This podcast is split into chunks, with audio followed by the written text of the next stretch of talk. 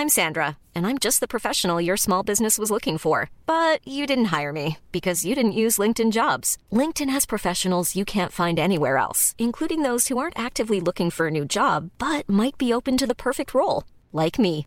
In a given month, over 70% of LinkedIn users don't visit other leading job sites. So if you're not looking on LinkedIn, you'll miss out on great candidates like Sandra. Start hiring professionals like a professional. Post your free job on linkedin.com/people today. This message comes from BOF sponsor eBay. You'll know real when you get it. It'll say eBay Authenticity Guarantee. And you'll feel it. Maybe it's a head turning handbag, a watch that says it all, jewelry that makes you look like the gem, or sneakers and streetwear so fresh every step feels fly. eBay gets it. So look for the blue check mark next to that thing you love and be confident that every inch, stitch, sole, and logo is checked by experts. With eBay Authenticity Guarantee, you can trust that feeling of real is always in reach. Ensure your next purchase is the real deal. Visit eBay.com for terms. Louis. J'ai 26 ans et euh, au cours des premières années de ma vingtaine, euh, voilà, je me suis confronté euh, à la question de, euh, de sortir de la vie de petit enfant, euh, fils de ses parents, à, euh, l'âge adulte et à, toutes les responsabilités et, les choix que ça implique. J'ai 27 ans et ça fait deux ans que je me cherche un petit peu. Et cette recherche, elle s'accompagne parfois d'une peur de décevoir mes parents et surtout d'une volonté de les rendre fiers. On a toujours suivi euh, ce qu'ils nous ont dit de faire et en fait on sait pas à partir de quand et à quel âge on doit faire prendre nos décisions euh, pour nous euh, sans, sans leur aval quoi. Je trouve que c'est difficile de trouver le juste milieu entre ben, je suis en train de grandir et je fais ma propre vie et donc j'ai mon propre espace, j'ai les propres gens qui peuplent cet espace-là et en même temps j'ai pas envie de couper non plus complètement le cordon. J'ai un peu cette vision là que c'est eux qui doivent juger du bien ou du mal.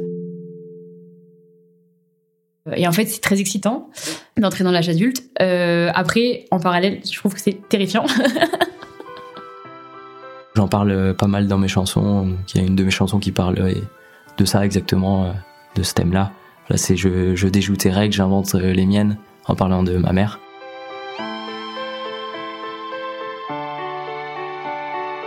Mais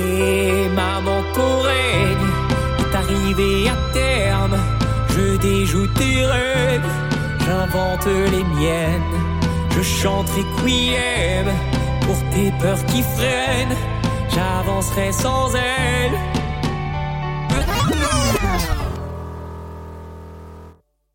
Revenons un peu en arrière. J'ai rencontré Axel et Claire grâce à un appel à témoignages que j'ai partagé sur Instagram. Si j'ai fait ça, c'est que quelques mois auparavant, le 27 septembre 2023, j'ai fêté mes 29 ans.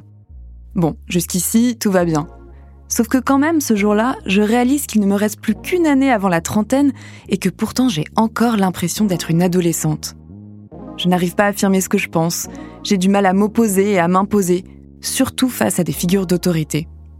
J'en viens à me demander pourquoi est-ce que je ne me sens toujours pas affirmée en tant qu'adulte En discutant avec Axel et Claire, je me rends compte que cette difficulté est liée à la manière dont chacun de nous perçoit ses parents.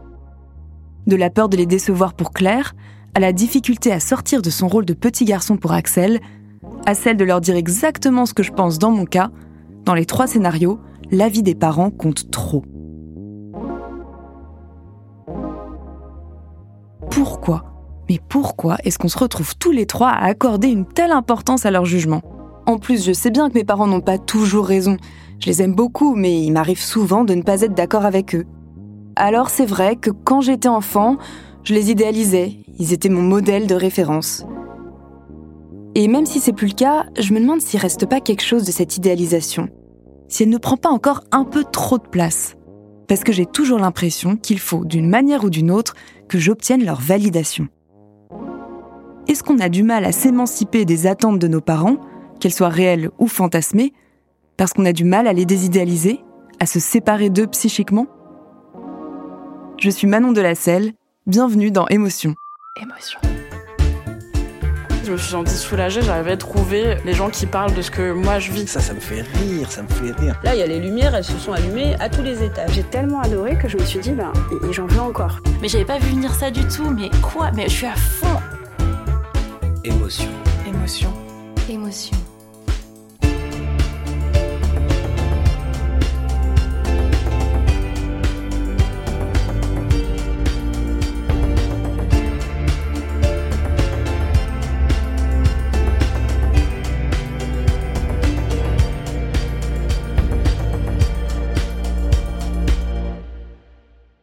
Je décide de contacter l'écrivaine Emma Baker, que je rencontre un après-midi de novembre. Bonjour Elle est de passage à Paris et nous nous retrouvons chez une de mes amies dont l'appartement a le mérite d'être très silencieux. Emma, enchantée. Bonjour. De ses 22 à 26 ans, Emma Becker écrit un roman autofictif sur l'amour exaspéré qu'elle éprouve pour ses parents. Oui, désolée, j'avais pas. Avec je me fais toujours avoir. C'est Alice, paru en 2015 aux éditions de Noël. Elle y décrit un mal-être qui commence à se manifester à l'approche de la vingtaine à 18 ans, je commence à aller voir une psy. Je sais que le premier point que j'explore avec cette fille, c'est euh, mon problème, c'est que je n'arrive plus à faire des câlins à mes parents. C'est-à-dire que ma mère a toujours été très câline, très tendre, mais, mais ça me crispait, je pouvais pas, ça, me, enfin, j'avais tout de suite envie de m'enfuir, alors que fondamentalement, j'avais envie qu'on me prenne dans les, dans les bras, j'avais envie qu'on me serre contre soi. J'avais brusquement cette nostalgie de cette tendresse qu'on donne quand on est enfant et qui est si automatique, enfin à laquelle on ne pense pas, et qui, vers 18 ans, me paraissait être une forme d'impudeur. Pour moi aussi, une forme de gêne a surgi à l'adolescence. Un truc nouveau, indéfinissable. Ou en tout cas, quelque chose à redéfinir. Et c'est peut-être ça qui pose problème. Personnellement, j'ai eu la chance d'avoir une enfance heureuse. Et dans ce cadre, mes parents étaient des héros. Un peu comme pour le narrateur de La gloire de mon père de Marcel Pagnol, qui retranscrit très bien ce prisme déformant. Je n'imaginais ni la jeunesse ni l'enfance de mes parents. Ils étaient mon père et ma mère de toute éternité et pour toujours. L'âge de mon père, c'était 25 ans de plus que moi, et ça n'a jamais changé. L'âge d'Augustine, c'était le mien, parce que ma mère, c'était moi, et je pensais dans mon enfance que nous étions nés le même jour. Voilà, c'est à peu près ça. Vers l'âge de 10 ans, je passe des soirées à regarder les albums photos familiaux. Mes parents sont souriants, je les trouve classe. C'est absurde, mais à cette époque, j'ai l'impression que tous les souvenirs photographiés sont ensoleillés. Je navigue dans une pub ricorée qui s'étale sur des pages et des pages. Je pense vraiment que la vie de mes parents ressemble tout le temps à ça. Et je me dis qu'il faut à tout prix que je m'inscrive dans leur sillon pour réussir la mienne. Mes parents étaient très jeunes. Ma mère m'a eu, elle avait, elle avait 22 ans. Mon père était, euh, il avait, avait, 24 ans. Donc euh, c'était, ils étaient très beaux, ils étaient très, euh, vivants, quoi. Et puis j'ai, grandi dans une petite maison à Fred, un petit pavillon de banlieue qui devait ressembler à rien, hein, mais, dont le jardin m'a laissé des souvenirs très forts. J'ai beaucoup de souvenirs de, de ma mère, me racontant beaucoup d'histoires, de, de, enfin j'ai des souvenirs très tendres. Donc quand j'écris Alice, je suis très imprégnée de bah, de, de, cette, de ce souvenir de paradis et puis de, tout, de toutes les choses après déplaisantes qui ont pu se passer et qui me donnaient l'impression que c'était la réalité qui d'un seul coup euh, faisait irruption dans mon existence et que finalement peut-être cet âge d'or avait été euh, voilà un fantasme, une, idéalisation. Mais je pense que c'était le cas, oui. L'idéalisation des parents, elle est en principe euh, presque inévitable. En tout cas, elle se produit dans la plupart des enfants. Quand ça se produit pas, c'est quand même très embarrassant. Alain Vanier, psychanalyste, ancien psychiatre des hôpitaux et professeur émérite à l'université Paris Diderot. Et on voit d'ailleurs quand il y a des désidéalisations brutales euh, de parents, parce qu'il se passe des événements dans l'enfance euh, très violents, ça a quand même des, effets délétères pour les enfants. Ce temps d'idéalisation est indispensable. Et le temps de désidéalisation, ben, ça vient à l'adolescence, évidemment, euh, souvent avec un déplacement vers des figures idéales qu'on rencontre dans la vie un professeur, une figure médiatique, euh, oui, à qui on s'identifie. Euh, mais cette désidéalisation, elle est nécessaire à un moment donné. Hein. Il faut que quelque chose puisse chuter pour qu'on puisse quitter ses parents. Voilà. pourtant, lorsque je le rencontre dans son cabinet, le psychanalyste Alain Vanier m'explique que beaucoup de gens s'arrangent inconsciemment pour ne pas complètement faire tomber leurs parents de leur piédestal, même une fois l'adolescence dépassée. Cela peut se produire que ces gens aient vécu une enfance privilégiée ou non, et cette résistance peut être motivée par des peurs différentes. Emma Baker, par exemple, me parle de la peur de perdre ses parents. Cette peur se manifeste alors qu'elle est encore petite et qu'elle regarde ce dessin animé des années 90 que j'adorais et que vous connaissez peut-être, Le Petit Dinosaure et la Vallée des Merveilles.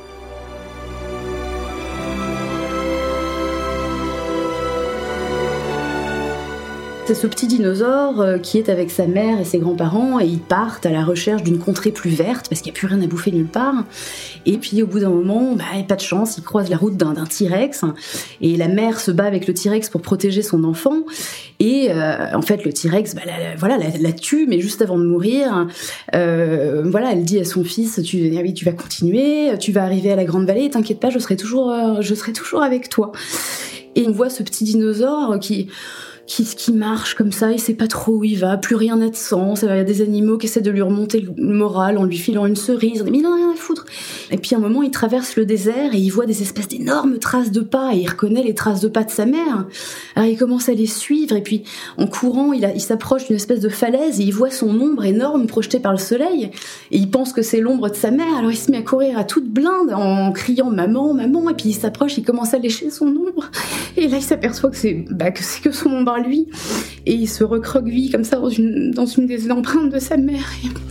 Ah, ça a été vraiment. Euh, et je l'ai pas revu, hein, je enfin si, je l'ai revu un petit peu, mais euh, ça fait partie des, souvenirs d'enfance qui sont encore tellement. Euh, tellement présents qu'en réalité j'ai pas pas tellement envie de, de les re-regarder j'ai pas tellement envie non plus de les montrer à mes enfants c'est le moment où les enfants perçoivent que les parents sont mortels, hein, qu'il peut y avoir euh, voilà quelque chose d'une limite qui affecte les parents, quelque chose de, cette protection euh, qu'apportent les parents, qui dont, les enfants euh, ne veulent pas faire le deuil, hein, la toute puissance des figures parentales. Donc si je comprends bien, certains d'entre nous auraient tellement peur de perdre leurs parents qu'ils refuseraient quelque part de les voir comme les êtres mortels et faillibles qu'ils sont pourtant. D'où la difficulté à les désidéaliser. Mais rassurez-vous, l'enquête ne s'arrête pas là, sinon ce serait trop facile. Parce que cette difficulté à désidéaliser ses parents peut à son tour se manifester à travers d'autres craintes. C'est en tout cas ce dont me font part Axel et Claire. Pour moi, ça s'est manifesté par des peurs en fait. Par exemple, tout simplement sortir euh, en ville pour aller boire euh, des coups ou, euh, ou, sortir en boîte de nuit. J'avais toujours ce sentiment d'insécurité parce que en fait, j'ai toujours, ma mère a toujours eu peur de ça. Il nous a toujours mis en garde contre les dangers potentiels de ce genre de sortie. Et en fait, je l'avais intégré en moi et du coup, à chaque fois que je, je sortais, bah, je ressentais toutes les peurs de ma mère. Donc voilà, ça peut se traduire par ça et aussi par le, le choix de l'orientation, tout simplement. J'aurais voulu peut-être faire de la musique plus tôt dans ma vie et euh, à ce moment-là, j'ai décidé de faire des études pour assurer euh, un avenir euh, que mes parents attendaient et j'ai commencé du coup à la fac de médecine, je me suis rendu compte que c'était pas pour moi. Du coup après je suis allé en droit et en fait je me suis dit non mais je pourrais jamais vivre dans un bureau avec la pression que ça implique, le, métier d'avocat, le métier de notaire. Enfin je c'est pas moi en fait, je, je ressens pas ça. Donc ça s'est déséquilibré petit à petit comme ça. Et à la fin du Master 1, donc j'ai fait une dépression. Ce qui pèse sur les épaules des enfants aujourd'hui est très lourd, qui sont sommés d'accomplir ce, euh, ce que les parents ont raté. Hein. au sens où ce que Sartre disait, hein, tout le monde rate sa vie, il disait ça. On n'accomplit jamais ce qu'on a pu euh, imaginer, rêver. On ne devient pas, euh, je ne sais pas, l'un des trois mousquetaires ou Superman ou Catwoman ou je ne sais quoi. Il y a cette dimension-là, et puis je crois que le corollaire de cela, c'est aussi la, difficulté des parents de laisser les enfants partir. Hein. Je, pense encore à des cas où, quand il y a des difficultés dans la vie euh, de leurs enfants, euh, les parents agissent comme s'ils pouvaient encore euh, intervenir, comme lorsqu'ils intervenaient quand les enfants étaient petits. Hein. Dans la vie adulte des enfants, chaque parent fait le constat de son impuissance. Hein. La peur de décevoir chez, enfin, chez moi, elle se concentre un peu sur euh, ce truc-là professionnel, de, de, choisir un parcours de vie qui est pas à la hauteur des, des attentes que mes parents pourraient avoir. Euh, ça fait des conflits internes, quoi. C'est-à-dire que je fais des choses, mais j'ai un peu du mal à euh, en être moi-même fière, en fait, euh, parce que j'ai l'impression que mes parents n'en sont pas fiers. Ce qui est en fait pas très vrai, je pense. Euh, je pense que c'est un pas mal une projection aussi de justement moi, mes blocages internes et ce qui est compliqué pour moi, qui se mêle avec mes parents, mais en fait qui est pas obligatoirement, c'est pas eux qui me disent ah c'est pas bien ce que tu fais, enfin ou jamais en fait. C'est vraiment plutôt moi. Ouais, c'est c'est plutôt interne quoi. C'est ça fait ça fait comme une sensation un peu de tempête interne. C'est-à-dire que je fais les choses, mais je les remets en question tout le temps. Euh, je doute beaucoup. Euh, enfin voilà, c'est difficile pour moi d'être apaisée avec euh, les choix que je fais. La difficulté à faire des choix, c'est aussi une de mes spécialités. C'est pour ça que j'aime bien la formule d'Alain Vanier qui cite Sartre Tout le monde rate sa vie. C'est assez libérateur. Et puis, ce qui est intéressant avec son explication, c'est que l'idéalisation va souvent dans les deux sens. Les parents espèrent être sauvés, entre guillemets, par leurs enfants, ils attendent d'eux qu'ils accomplissent ce qu'eux-mêmes n'ont pas pu accomplir. Et donc, ils les idéalisent aussi. Mais qu'est-ce qui nous prend tous à nous idéaliser les uns les autres? Ou plus sérieusement, qu'est-ce qui explique que certains d'entre nous maintiennent cette fameuse idéalisation après l'adolescence? Grâce à Alain Vanier, j'apprends que cette tendance est en partie liée à notre époque et aux changements sociétaux qui ont eu lieu ces dernières décennies. Ce qui explique que quand j'ai parlé de ce projet de podcast à mes parents, je vous ai dit qu'on coupait pas le cordon si facilement, ils m'ont dit que ni eux ni leurs amis ne s'identifiaient à cette problématique. Et pour cause, les temps ont changé. On a aujourd'hui beaucoup moins de garanties de sécurité à l'entrée dans l'âge adulte qu'avant. On n'a plus, comme on avait il y a une cinquantaine d'années, les idéaux d'un monde meilleur. Voilà, on était dans l'idéologie du progrès, tout le monde allait en profiter, c'était les Trente Glorieuses ou c'était la Révolution. Enfin bref, il y avait tous ces rêves. Aujourd'hui, il y a une, quand même l'idée d'un avenir assez sombre. C'est quand même vrai que euh, on n'offre pas aux enfants de cette génération la perspective d'un avenir très réjouissant. Hein, surtout que aujourd'hui, par rapport à ce qu'on sait des sociétés plus traditionnelles ou même autrefois, c'est que le passage de l'adolescence, qui est un moment euh, très particulier euh, de la vie de chacun, à l'âge adulte, était marqué par des processus d'initiation qui marquaient ce passage. Hein. La communion euh, solennelle, tout ça, c'était des rites de passage à l'âge adulte. ça avait cette fonction dans notre culture indiscutablement. et de plus, avec la prolongation du temps de formation des études, etc., le processus adolescent devient interminable. Euh, en fait, euh, on n'a plus dans l'installation dans la vie adulte euh, les mêmes garanties de sécurité qu'on pouvait avoir autrefois. Les couples sont instables, enfin moins pérenne. Je ne dis pas qu'autrefois il était sur, sur de bonnes raisons. Hein. Il, était essentiellement sur la dépendance économique des femmes. Hein. Donc c'est ça aussi qui faisait euh, que les couples étaient stables. Mais illusoirement, ça donnait une sécurité. Autrefois aussi, vous entriez dans une grande entreprise pour travailler et au fond l'entreprise assumait euh, vous saviez que vous alliez y faire votre carrière aujourd'hui les jeunes vous expliquent que si vous changez pas d'entreprise tous les cinq ans c'est très mauvais pour le CV hein. Alors, attention, Alain Vanier me l'a dit plusieurs fois pendant notre entretien, tout ça ne veut pas dire que c'était mieux avant. Mais par contre, il y a cette nouvelle donne. L'avenir est moins radieux, voire carrément anxiogène, donc on a forcément un peu moins envie de s'y projeter. Ce qui pourrait expliquer, du moins en partie, que l'on ait plus de mal à se séparer de nos parents et que l'on ait tendance à vouloir préserver notre bulle d'enfance idéalisée et protectrice. Mais alors, une fois qu'on sait ça, Comment on lutte contre cette tendance? Comment on négocie avec cette difficulté à la fois dans sa propre vie en dehors du cocon familial et face à ses parents? On en discute avec Emma Baker après la pause.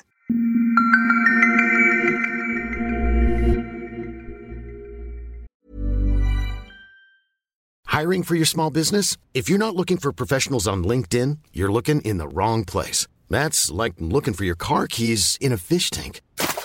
LinkedIn helps you hire professionals you can't find anywhere else, even those who aren't actively searching for a new job but might be open to the perfect role. In a given month, over 70% of LinkedIn users don't even visit other leading job sites. So start looking in the right place. With LinkedIn, you can hire professionals like a professional. Post your free job on linkedin.com slash people today. On a beau dire que la vingtaine est le meilleur âge de la vie, souvent on est quand même un peu paumé à ce moment-là. Emma Baker me fait part de l'angoisse grandissante qu'elle ressent à 20 ans et à laquelle elle tente de remédier en inventant ses propres solutions. Euh, c'est-à-dire, c'est quand même une époque où je fais pas grand-chose de mes journées à part traîner dans Paris, fumer des clopes en écrivant en terrasse, euh, aller chercher de l'herbe à Saint-Ouen. Enfin bon, je sens bien que je suis en fait pendant 3-4 ans enferrée dans une déprime euh, assez profonde auquel je donne pas ce nom parce que en fait je me sens très vivante aussi. Et c'est-à-dire qu'à ce moment-là, j'ai rencontré un homme qui a été très très important et qui continue à l'être, et qui n'a jamais, euh, comment dire, occupé une position de mentor, mais qui d'une manière ou d'une autre représentait quand même une figure tutélaire. Et c'est vrai que, en fait, je me suis absorbée comme ça dans la fréquentation des hommes parce que quand, quand je me sentais femme auprès des hommes, je ne me sentais plus la fille euh, de mes parents, je me sentais autre chose. La bonne nouvelle, c'est que la vie sexuelle et amoureuse peut être libératrice. La mauvaise, c'est que ça ne suffit pas toujours. Si Emma Baker parvient à se sentir femme quand elle n'est plus avec ses parents, elle me raconte que ce n'est pas le cas quand elle les retrouve et qu'elle réendosse son rôle d'enfant. À cette époque, elle a 23 ans, elle vit à Paris, et sa mère, qui habite dans le sud, vient lui rendre visite. Bah, C'est-à-dire ma mère arrive du midi avec son nouveau, euh, son nouveau partenaire, euh, qui du reste est très sympa, hein, euh, et elle a comme ça cette mission qui est de me racheter un jean parce que mes jeans sont tout pourris, tout troués, on est en plein hiver. Et moi, je, je, je tire la gueule. Évidemment, j'ai envie qu'on m'achète des fringues, mais j'ai pas envie de devoir me montrer pleine de gratitude pour ça. Donc, on va dans les magasins, et puis en fait, bah sur place, euh, bah, en fait, j'ai envie, j'ai envie de l'emmerder. Donc sur place, bah non, en fait, j'ai pas besoin de jeans. Non, mais tout va bien. Non, mais c'est bon. Arrête de te prendre la tête pour ça. Et puis voilà, ça tourne comme ça dans une espèce de dispute où je finis par me mettre à pleurer euh, et où ma mère tente une amorce de, de, rapprochement, essaye de me prendre dans ses bras, mais je, je, je, c'est un moment où je ne veux plus. En fait, je n'ai pas du tout envie que ma mère me voie euh, vulnérable. J'ai pas du tout envie que ma mère comprenne euh, que tout ça me rend très triste. Et, pourtant, est-ce que j'aurais, tellement aimé à cette époque-là pouvoir dire à ma mère, mais tu vois, euh, je travaille dans des cafés, et ben quand je vois des mères et des filles ensemble, ça me, ça me mine le moral. Ça me mine le moral de me dire il y a des, il y a des mères et des filles qui s'entendent, bien, qui arrivent à partager des choses. Et vous avez tellement, vous êtes tellement bien démerdés que nous, on est incapables de, de, de, de- fumer une clope ensemble sans, se- sans sauter dessus, quoi.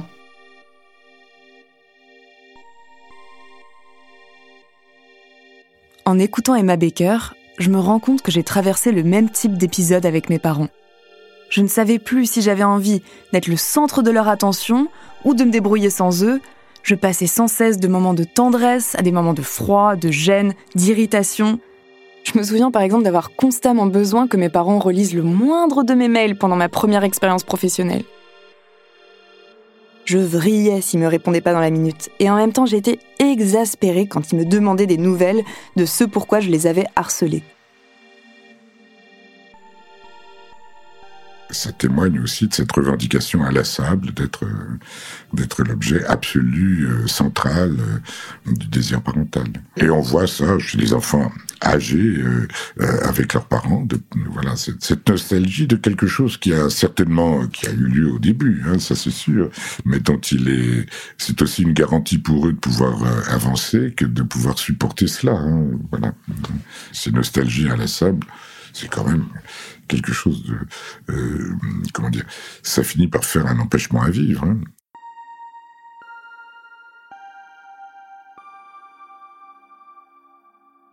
Donc, nos parents sont des êtres humains qui ont d'autres préoccupations dans la vie que nous.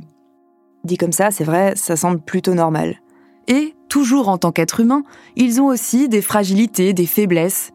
Encore une affirmation qui semble parfaitement logique et qui n'est pourtant pas si évidente à accepter. Voir ses parents en situation de vulnérabilité peut provoquer du rejet, voire du dégoût. Emma Becker me raconte qu'elle a eu beaucoup de mal à supporter ça quand sa mère a subi une opération du nerf facial. Quand elle m'a dit qu'il fallait qu'elle se fasse opérer et que c'était une tumeur, on a beau savoir que c'est bénin, c'est toujours un truc où on se dit ouf, ok. Ma mère rentre de l'hôpital avec comme ça son, visage et euh, et j'avais du mal à la regarder, et puis surtout j'avais du mal à, l'écouter parler, parce que de temps en temps on entendait qu'il voilà, qu'il s'était passé quelque chose, qu'il fallait qu'elle se, tamponne comme ça un peu au coin des lèvres, parce que parce que il y avait un peu de la salive qui sortait. Alors je vous peins un, un tableau qui a l'air dramatique, en fait c'était vraiment pas grand chose. Mais je sais que moi ça m'a beaucoup marqué parce que c'était une période où je me disais ma mère n'était plus uniquement ma mère, ma mère était une femme et elle était, euh, bah, elle était l'évolution de, de, de, nous. Donc quelque part, la beauté de ma mère, euh, était la nôtre. Enfin, je me disais, c'était un continuum. Je vais être comme ma mère, je deviendrai comme ma mère, et je ne pouvais pas supporter l'idée que euh, bah, que ma mère euh, temporairement ne soit plus aussi jolie, et puis euh, ce qui s'ensuit, que ma mère au bout d'un moment va vieillir et ne sera plus jolie, ne sera plus désirable, ne sera plus ne sera plus une femme entre guillemets. Elle fera partie des vieilles personnes. Ce qui m'intéresse dans cette anecdote, c'est qu'on retrouve la peur de perdre ses parents qu'Emma ressentait déjà enfant face aux petits dinosaures. Et ça montre bien la complexité de ce processus, qui implique la réapparition de peurs que l'on pensait avoir dépassées. Moi, par exemple, j'avais l'impression d'avoir fait ma crise d'adolescence à 15 ans, d'avoir contesté l'autorité de mes parents, puis d'avoir pris mon indépendance au début de la vingtaine, en partant faire mes études, en habitant en coloc, puis seule, etc. Sauf que je me suis retrouvée vers l'âge de 28 ans à avoir soudain beaucoup de mal à affirmer ce que je pensais face à mes parents. J'ai même traversé une phase où j'étais dans l'appréhension constante de leur réaction à ce que je disais. Je me souviens d'un jour où j'ai fait lire à mon père un court autoportrait que j'avais écrit dans le cadre d'un atelier. À la fin de sa lecture, il m'a dit que c'était pas mal, mais qu'il trouvait que le sujet n'était pas très intéressant. Ce qu'il voulait dire, c'est qu'il n'aimait pas l'autofiction, ce qui aujourd'hui avec un peu de recul me paraît parfaitement entendable. Mais ce que moi j'en ai déduit, c'est qu'il ne fallait surtout pas que je parle de moi. Bon, pour cette fois-ci c'est raté, mais que c'était chiant à mourir, voire impudique et indécent. J'étais tellement à l'affût de l'approbation de mes parents que je prenais le moindre de leur avis, même ceux qui prononçaient à la légère, pour des consignes. Et donc, pour répondre aux attentes que je projetais sur mes parents, je me suis mise à faire attention à ne pas trop m'étendre ni sur mes doutes, ni sur mes ressentis face à eux. Et ce qui me rendait dingue, c'est que je ne comprenais pas pourquoi j'avais soudain du mal à leur dire ce que je pensais, alors même qu'avant j'exprimais très ouvertement mes désaccords et que je n'avais pas du tout peur de m'engueuler avec eux. Du coup, forcément, je profite de notre entretien pour exposer ça à Alain Vanier, qui m'explique que la crise d'adolescence n'est pas nécessairement ponctuelle ce que vous décrivez de l'inhibition à certains moments, de la difficulté de s'opposer à eux, etc. Bah, c'est sûr que c'est plus tout à fait la même chose que lorsqu'on est plus jeune. On se dispute avec eux, mais on sait qu'on a les garanties que tout va tenir. Un peu plus tard, euh, on est plus réservé parce que euh, on peut avoir le sentiment qu'au fond, on est encore là, mais qu'on ne devrait plus y être, qu'on va limiter les zones de conflit, disons. C'est un moment de l'entretien qui m'a marqué. Je comprends alors que si je suis parfois inhibée face à mes parents et que j'ai du mal à m'opposer à eux, c'est sans doute par peur de les perdre pour de bon. Parce que c'est vrai, c'est quand même pas tout à fait la même chose de s'engueuler quand on sait qu'on habite sous le même toit et qu'on se retrouve le lendemain au petit-déj, comme quand j'étais ado, que quand chacun mène sa vie de son côté, comme aujourd'hui. Il y a comme une peur non formulée de point de non-retour.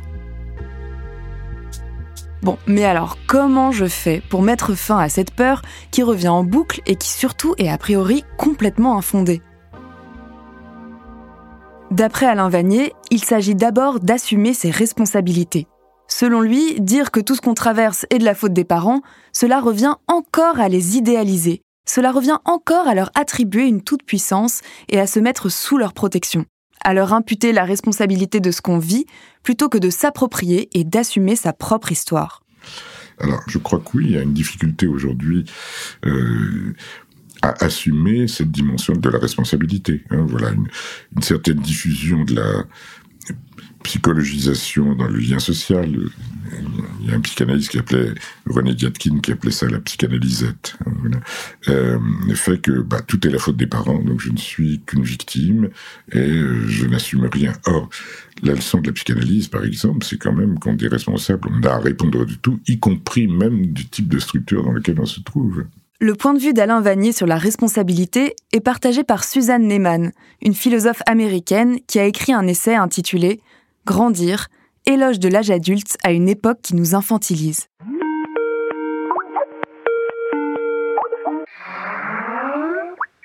Yes, hello.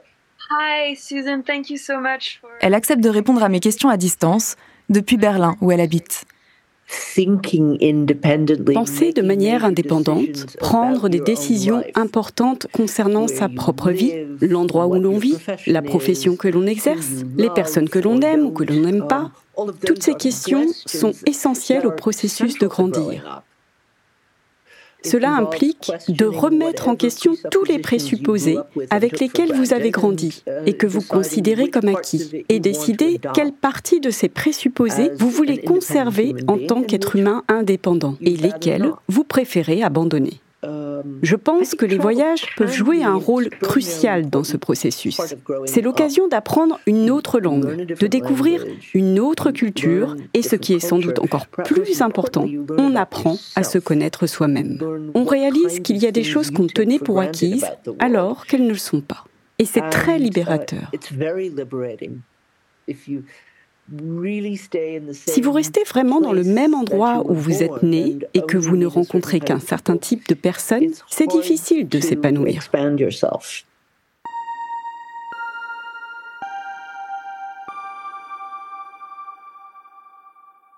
Alice, j'ai réussi à l'écrire une fois que je me suis partie de Paris, que j'ai emménagé à Berlin et que j'ai été loin de mes parents et que j'ai commencé à travailler dans un bordel et que d'une manière ou d'une autre, j'ai réussi à m'extraire de cette peur de ne, jamais finalement satisfaire mes parents. En fait, bon, euh, il a fallu que j'écrive la maison, que je me plonge dans cette expérience de bordel qui était quand même très accaparante et qui pour le coup me renvoyait uniquement à moi, à ma condition de femme, c'est-à-dire je je pensais pas du tout à mes parents à ce moment-là. Euh, et tout s'est très bien enchaîné et en fait je me suis lancée dans des problématiques qui pour moi étaient beaucoup plus saines et beaucoup qui sentaient beaucoup moins le renfermer que mes parents et l'impossibilité d'être la, la fille qu'ils auraient toujours voulu avoir. L'essentiel, je pense, est que les gens ont besoin de grandir, qu'ils agissent sur le monde et qu'ils ne se contentent pas de le consommer. Je pense que c'est vraiment essentiel pour devenir adulte. Je veux dire, être actif politiquement, être actif dans une communauté, être un musicien ou un artiste sérieux, même si ce n'est pas ce qui vous permet de payer vos factures. Ce sont toutes ces façons d'agir sur le monde. Et je pense que c'est un besoin profond que nous avons tous, du moins en tant qu'adultes.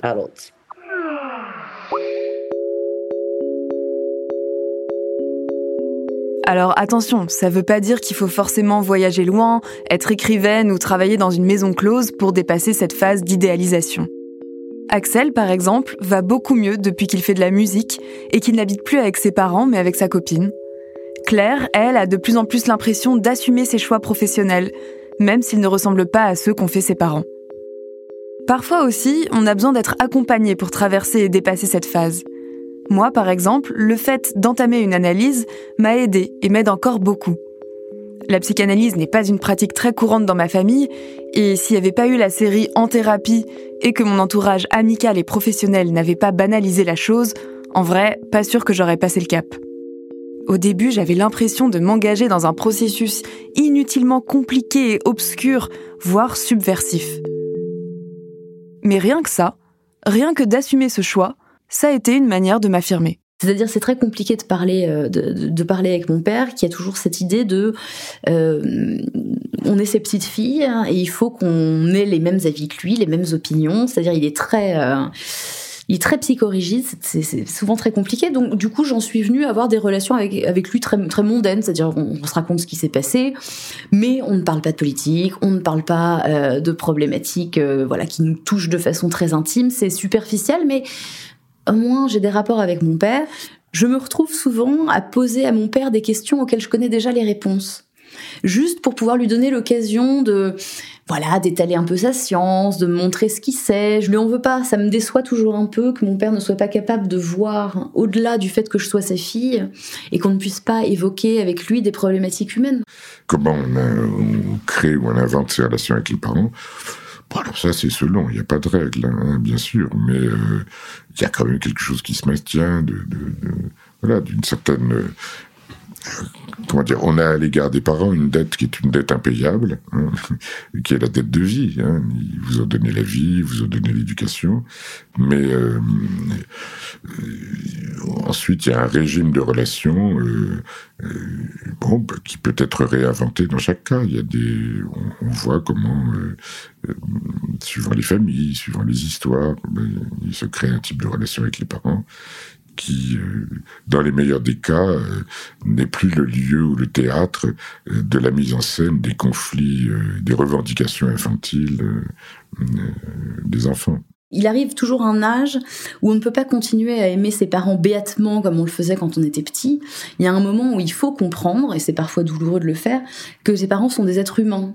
Et que ces êtres humains, eh ben, ils commettent des grosses erreurs, euh, et ils en sont désolés, ou pas. Enfin, je veux dire, ils sont mus par tout un tas de, de, problématiques et d'affects qu'on ignore, parce qu'on n'est pas eux et ils ne sont pas nous. Et puis je crois que ce sont des... Euh, c'est vain de vouloir de toute façon faire plaisir à ses parents, comme c'est vain de vouloir faire plaisir à ses enfants. Euh, c'est toujours des égaux qui s'entrechoquent et au bout d'un moment, il faut aimer les gens pour ce qu'ils sont capables d'être, pas pour ce qu'on aimerait qu'ils soient. C'est une platitude, mais c'est vrai, je crois.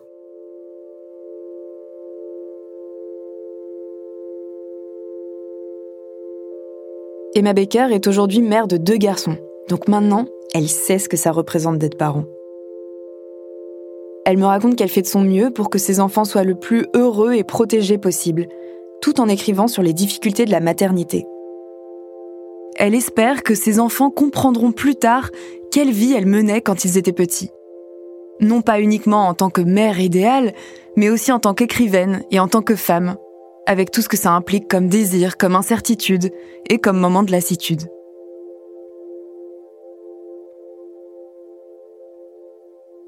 J'aime énormément mes enfants, j'aime mes enfants plus que tout au monde, mais euh, mais je suis pas la meilleure personne pour jouer, la meilleure personne pour euh, pour raconter des histoires. Oui, j'aime bien, mais euh, je peux pas me plier comme ça aux exigences des petits enfants. Et je crois que je, deviendrai une meilleure mère quand ils seront plus grands. Mais peut-être que le fait d'être une bonne mère, euh, ça passe aussi par le fait d'avoir l'impression d'être une mauvaise mère. Enfin, j'imagine que c'est une remise en question. Euh, constante, peut-être parce que j'ai toujours l'impression d'être une mère indigne, bah peut-être que je suis pas si mauvaise que ça après tout, quoi. Je crois qu'on fait des enfants aussi pour oublier cette peur de perdre ses parents, mais alors on gagne une nouvelle peur qui est déjà la peur de mourir soi et de laisser ses enfants seuls, et la peur de perdre ses enfants.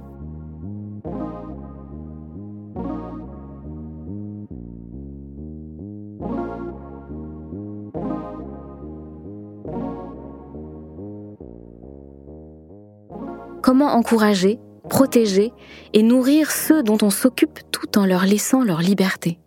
Peut-être que le coup secret de l'amour véritable est de le laisser prendre son envol et rentrer. Les parents ne donnent pas cette liberté à leurs enfants. Ces derniers n'ont pas besoin de nous la demander. Ils la prendront de toute façon parce qu'ils le doivent. Déborah Lévy, État des lieux.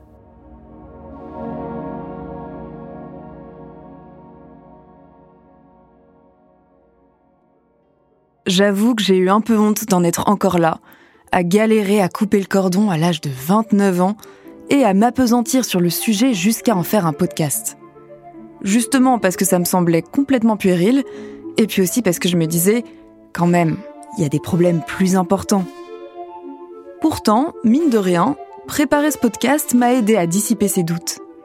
Déjà parce que j'étais rassurée de voir que j'étais pas la seule à me poser ces questions, et puis aussi parce que j'ai fini par comprendre que ne plus idéaliser constamment ses parents et grandir était lié au fait d'agir et de prendre position dans le monde.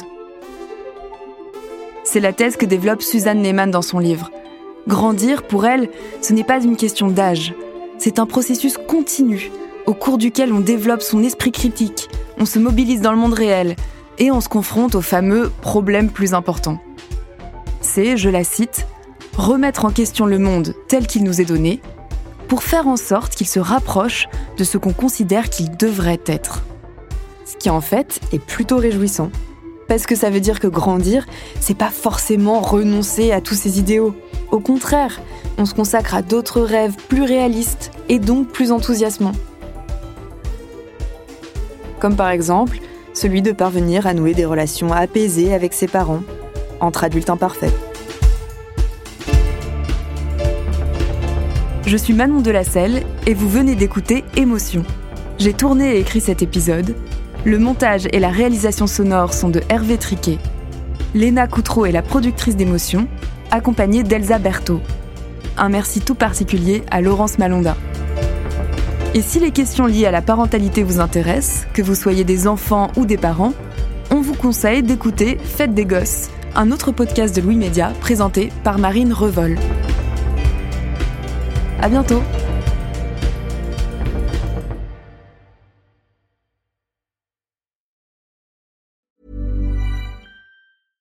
This message comes from BOF sponsor eBay. You'll know real when you get it. It'll say eBay Authenticity Guarantee. And you'll feel it. Maybe it's a head turning handbag, a watch that says it all, jewelry that makes you look like the gem, or sneakers and streetwear so fresh every step feels fly. eBay gets it. So look for the blue check mark next to that thing you love and be confident that every inch, stitch, sole, and logo is checked by experts. With eBay Authenticity Guarantee, you can trust that feeling of real is always in reach. Ensure your next purchase is the real deal. Visit eBay.com for terms. Brought to you by Lexus. Some things do more than their stated functions, because exceptional things inspire you to do exceptional things. To this select list, we add the all new Lexus GX. With its exceptional capability, you'll see possibilities you never knew existed, sending you far outside your comfort zone. But as much as the GX challenges you, it also spoils you. Its intuitive technology and luxurious features mean that wherever you go, you'll never go without. Live up to it. The all new Lexus GX.